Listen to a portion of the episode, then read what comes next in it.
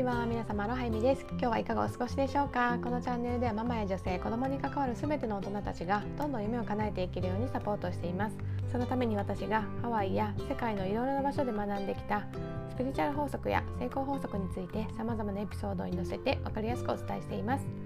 私たち大人がまずどんどん夢を叶えて輝いていけることでその姿を見る子どもたちもきっと個性豊かにのびのびと成長を続けていってくれると信じていますのでそういった思いに共感していただける方は是非チャンネルのフォローもしていただいて最後まで聞いていただけると嬉しいです。それでは早速今日のテーマに入っていきたいと思うんですけれどもバランスを意識するというテーマでお話ししていきたいと思います。えーとですね私は2022年は遊びもね極めていくっていうところでもっとね体を使ったりだとか五感を使って感じていくその感じたところからクリエイトしていくっていうねイメージをすごく持って今年ね進んでいきたいなと思っているんですけれども、まあ、そんな中でですねインスタグラムとかねフェイスブックの方には投稿しているんですけれども、まあ、元旦からですねあのサッカーのリフティングチャレンジっていうのを始めています。今までねサッカーとか全然したことなくて、まあ、学生時代にちょっと体育でたまにやるぐらいのイメージで全然サッカーのルールも本当によく分かってなくて家族とかがねワールドカップとか見ててもなんかいまいちルールわかんないなあゴール入ったやったみたいなね なんかそれぐらいのレベルでしかあのルールも分かってないしもちろんねそのスキルとかも全然ない状態なんですけど、まあ、その遊びをね極めていくっていうテーマを考えた時にもっとねあおちゃんといろんなことをね一緒に楽しみたいそう思ったら今ねあおちゃんが一番楽しんでくれている。サッカーをママも一緒にねこれからね楽しんでいくには私自身もねそのサッカーのスキルを上げたりだとか、まあ、ルールについて学んだりだとか、まあ、そうすることでうちの息子のあおちゃんはねそのママと何でも一緒に特にやりたいっていうタイプなので、まあ、きっとねモチベーションにもつながるだろうしその私の子どものね可能性を開いていきたい引き出していきたいっていうね魂の目的っていうところから考えてもなんか自分がねそうやって自ら率先してねそういう姿を見せていくことできっとねその子どもの可能性を引き出すっていうところにもねつながっていくかなと思っていて、まあ、全体像をねやっぱりその私自身がそのサッカーっていう世界の中でも見れていたらそのねどんな練習をするかとかその遊びの中でねどんな動きを取り入れてこう能力を伸ばしていくかとかそういうところもねコーチングしていけるだろうしそのサッカーだけにとどまらずそのチームメイトと協力するだったりとか物事を俯瞰してみるだったりとか、まあ、もちろん普段からねコンディションを整えるだったりとか、まあ、いろんなねその要素っていうのを、まあ、サッカーを通してね親子でねこう学んでいけるだろうしまあ、こういった行動をしていくことで健康もねもちろん促進されてで体が元気になればねマインドも元気になるしなんかいいいいこと尽くしじゃんと思って あの、ね、今このリフティングチャレンジっていうのを始めている感じです。でこのねそのチャレンジをしている中であのすごくね衝撃だったことがあってっていうのはあの、まあ、リフティングって大体まず利き足からやるじゃないですか。で私も初め右ばっかりやってたんですよ。でその利き足でさえ数日間やってやっとまともに蹴れるのが5回とか6回とかそんなレベルだったんですけど、まあ、そんなそんな投稿をねしていたらハワイであの仲良かったあのサッカーをやっていたお友達がいて、まあ、その子がねアドバイスをくれてあのもしやるんだったらあの右と左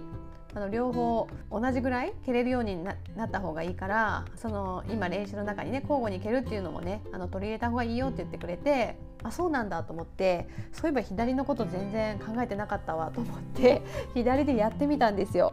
ま、そしたらね衝撃的に本当にね左が使い物にならなくてですねもう言ってみたら左の感覚が全く感じられない左の足の感覚が全く感じられない状態えなんか私今どこで蹴ってるのとかなんか自分の足今曲がってる？なんか伸びてる？みたいななんかそういうのも考えられないくらいすごくこの鈍感になってるっていうか意識がおろそかになってるなってめっちゃ感じたんですよ。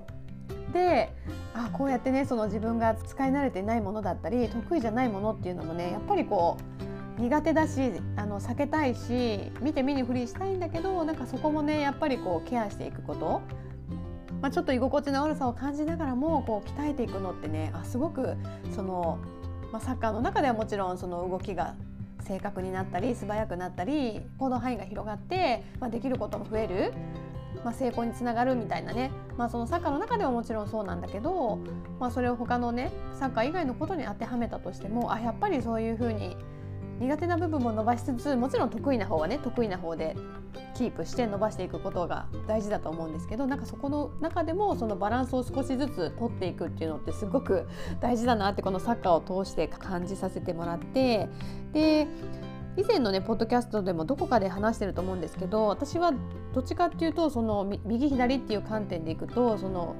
脳の使い方、まあ、右脳と左脳どっちかって言ったら私今までも長い期間多分右脳の方をすごく優位的に使ってきたんですよ。やっぱりこの仕事がセラピストだったりヒーラーだったりっていうことでどうしても感覚的なものっていうのをすごく大事にしていたんですよね。その触った時のタッチだったりとかクライアントさんとこう向き合った時のなんかその空気の感じだったりとかオーラだったりとかなんかそういう本当に目には見えないけど感じるみたいなところをすごくねメインにした仕事だったのでどうしてもやっぱり右脳が優位的になっていてでそういう感覚っていうのを自分は分かるんだけど誰か人に伝えるっていうこと、まあ、その左脳を使って論理的にこう整理したりとかそれを言葉にする言語化するっていうこととかってすごく苦手な分野だったんですよね。まあ、それを自分でも分かっていながらこう見て見ぬをふりしていたところもあったんですけど、まあ、今ね学んでいるコーチングっていうものに出会ってからはそのやっぱ言語化することその感覚っていうのを言語化することの重要性にすごく気づかされて、まあ、本当に2021年去年1年はその言語化するところだったりその論理的に思考するとか俯瞰して物事を見るだとかそう今までだったら自分にはできないとか苦手だって思っていた部分を本当にね、まあ、居心地の悪さはあった中そこを強化するっていうことをやってきたおかげでなんかね今こういろんな方とお話しさせてもらってる中でも本当に何年前かの自分に比べてなんか自分の本当に伝えたいことをねすっと相手に伝えることができたりとか今までだったらこう気づかなかった部分をこう本当俯瞰してみて高い視点から見て伝えてあげることができたりとか何かすごくねその自分の中でその右と左のバランスっていうのがね整ってきてるなっていうのはあの感じていてまあでもその右と左のねバランスがすごくこういびつだったのがこうだいぶねこうその差が縮まってきてるなっていう感覚はすごくあって、まあ、でもその2021年はねそういうふうに自分の右脳の部分あの感覚の部分っていうのをかなり抑えてきたっていうところもあったからなんか今年はねその感覚の部分右脳の部分にこう課していたこの制限っていうのをねあの取り払って解放したいなっていうのはすごくあってなのでこの右脳のね感覚の方が強まっていくとは思うんですけどなんかそこを楽しみつつもちろんそのね去年1年間で強化してやってきたこの左の部分左脳の部分っていうのも維持しながらもちろんねその高めながらということでこのバランスをねこううまくこう取りながら両方ね伸ばしていけたらなってすごく思っていてなんかそれがね私のこの2022年ねあの改めての課題だなっていうふうに、まあ、そのねサッカーの練習を通じてね、まあ、気づいたっていうことで今回ね皆さんにシェアさせていただいたんですけど、まあ、皆さんの中でねその、まあ、こういったその考え方思考の仕方の癖とかもいろいろあるだろうしもちろんそれ以外の、まあ、皆さんがされている活動の中で、まあ、例えば家庭と仕事のバランスだったりとか、まあ、趣味と仕事のバランスだったりとかいろいろあると思うんですけどなんかねそういう風に皆さんたくさんある中でこううまくねこう優先順位を取りながらバランスをとっていくってねすごくあの重要なのかなと思っていてその過去の私みたいにすごくそのバランスがいびつな人私だったらその右脳と左脳の使い方の差がすごく激しかったんだけどそういう方の場合はなんかね着心地悪いなっていう感じはあっても半年とか1年とか決めてそこの部分をね思いっきり強化するっていうことをやってみると意外とねその逆の部分反対の部分が生かされてきたりとか、まあ、全体的なねレベルも底上げされる上になんかその今までいびつだったところのバランスも整えられてなんか全体的なねパワーっていうのをアップする気がするのでなんか今日のお話を聞いてあなんか自分ちょっと当てはまるなみたいなところがある方は是非ねあの一度自分の今ね関わっているもののバランスだったりとか自分のその右脳だったり左脳の使い方のバランスだったり、まあ、そういうちょっとマニアックにはなるんですけど一度ね客観的に見てあの見直してみてもらえたらなと思います。まあ、そうすることでねかなりあの今後の自分の夢が叶っていくスピードも変わってくると思うので是非やってほしいと思うんですけどもしねその私みたいにその右脳が有利な人感覚をすごく大事にしてて感覚で結構直感で決めちゃいますみたいな人の場合はもちろんその能力ってすごく大事だからキープしておいてはほしいと思うんですけどさらにそのね左脳の部分その論理的に考えたりその自分が持ってる感覚を言葉にすること